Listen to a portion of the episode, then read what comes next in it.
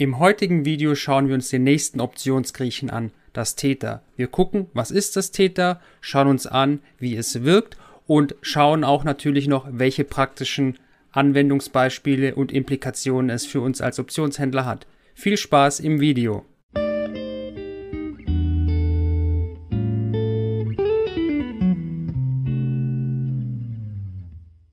Wie immer der obligatorische Risikohinweis. Wir machen keine Anlageberatung oder Rechtsberatung oder Steuerberatung.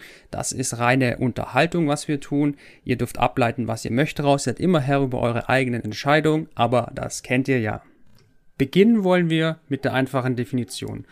Das Theta einer Option gibt an, wie viel sich der Optionspreis pro Tag verringert durch Verstreichen der Zeit bis zum Verfallsdatum. Es ist also eine Art Maß für den Wertverlust, Zeitwertverlust der Option.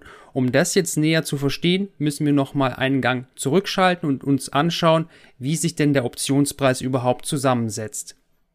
Der Optionspreis setzt sich aus zwei Komponenten zusammen, einem inneren Wert und dem Zeitwert.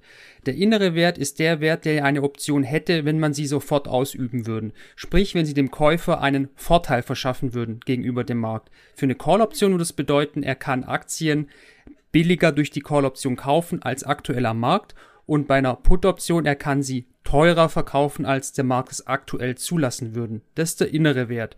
Sobald sich eine Option in diesem Bereich befindet, ist sie im Geld in the money. Der andere Anteil ist der sogenannte Zeitwert. Optionen haben eine Laufzeit und diese Laufzeit wird durch den Zeitwert auch bepreist. Denn in dieser Zeit können ja Dinge passieren. Die Option kann sehr ins Geld laufen, weil sich der Basiswert dementsprechend entwickelt. Und diese Unsicherheit, dieses Risiko wird im Zeitwert mit einer Prämie abgebildet, die der Verkäufer der Option haben möchte, für das, dass er diese Sicherheit stellt.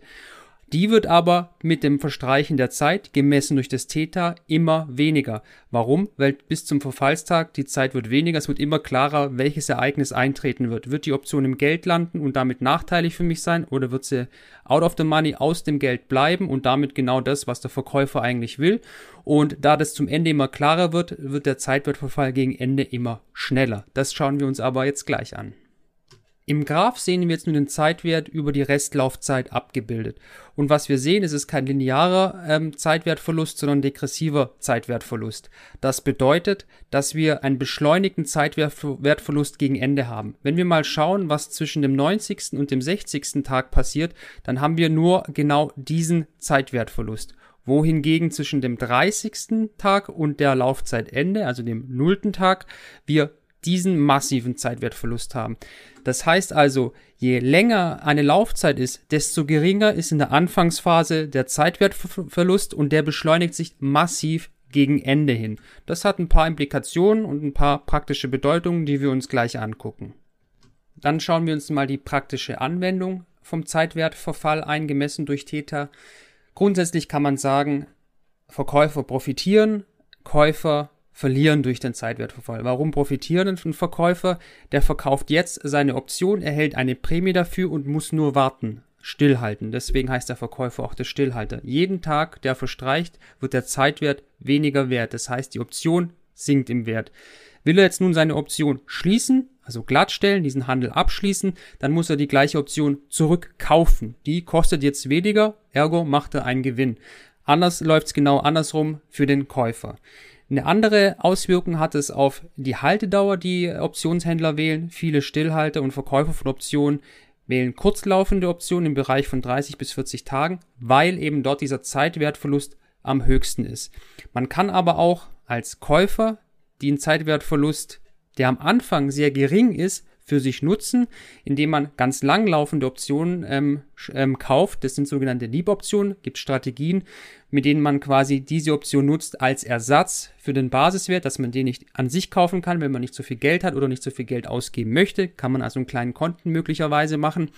Und da hat einfach durch die lange Laufzeit und der geringe Zeitwertverlust ähm, die Option bzw. der Basiswert mehr Zeit ähm, der Markterwartung, die man hat, ähm, gerecht zu werden. Sollte man auf dem Weg dorthin sehen, es klappt nicht, ist nicht so viel Zeitwert verloren gegangen und man kann die Option eben mit einem geringeren Verlust ähm, verkaufen. Das ist eine Möglichkeit. Das war jetzt ein kleiner Überblick über den wichtigen Optionsgriechen Theta, der den Zeitwertverlust misst. Ähm, es folgen noch weitere Optionsgriechen und ich hoffe, es hat euch ein bisschen Erheilung gebracht. Schreibt gerne in die Kommentare, was noch offen ist, was noch ergänzt werden sollte. Mehr Informationen gibt's auf dem Blog. Bis zum nächsten Mal. Wenn du auch mehr über den Optionshandel lernen willst, zum Beispiel, ob Optionen dir als Privatinvestor im Aktien-ETF-Bereich irgendwelche Vorteile bringen, Kleiner Spoiler, das können sie. Oder wenn du regelmäßige Einnahmen erzielen willst durch Optionsprämien, dann schau doch mal bei uns auf dem Blog vorbei. Dort haben wir eine hundertprozentig kostenfreie neunteilige Artikelserie, wo wir unseren Werdegang im Bereich der Optionen dokumentiert haben. Alles zu Optionen. Was ist eine Call-Option, was ist eine Put-Option? Welchen Broker sollte man wählen? Was für Strategien gibt es für Anfänger, die gut funktionieren? Wo muss man aufpassen? Und natürlich auch das leidige Thema der Steuern. Alles ist mit vielen Step-by-Steps hinterlegt, vielen Bildern und Screenshots und natürlich Videos, in denen wir in unseren Depots zeigen, was wir tun, dass ihr das möglichst anschaulich habt. Wir haben auch eine rege Telegram-Gruppe mit auch ein paar sehr erfahrenen Optionshändler drin, wo wir auch quasi über den Tellerrand hinausschauen und auch komplexere Strategien uns anschauen, so dass wir immer Neues lernen und immer mehr erfahren. Wenn das was für dich ist, dann guck doch mal vorbei, lese es dir durch. Wie gesagt, 100% kostenfrei. Ich verlinke es unten in den Show Notes. Und lass doch auch ein Feedback da. Hat es dir gefallen? Was fehlt dir? Wir wollen ja auch besser werden, deswegen ist uns jede Kritik auch recht. Und in diesem Sinne wünsche ich euch einen schönen Tag und wir sehen uns beim nächsten Video.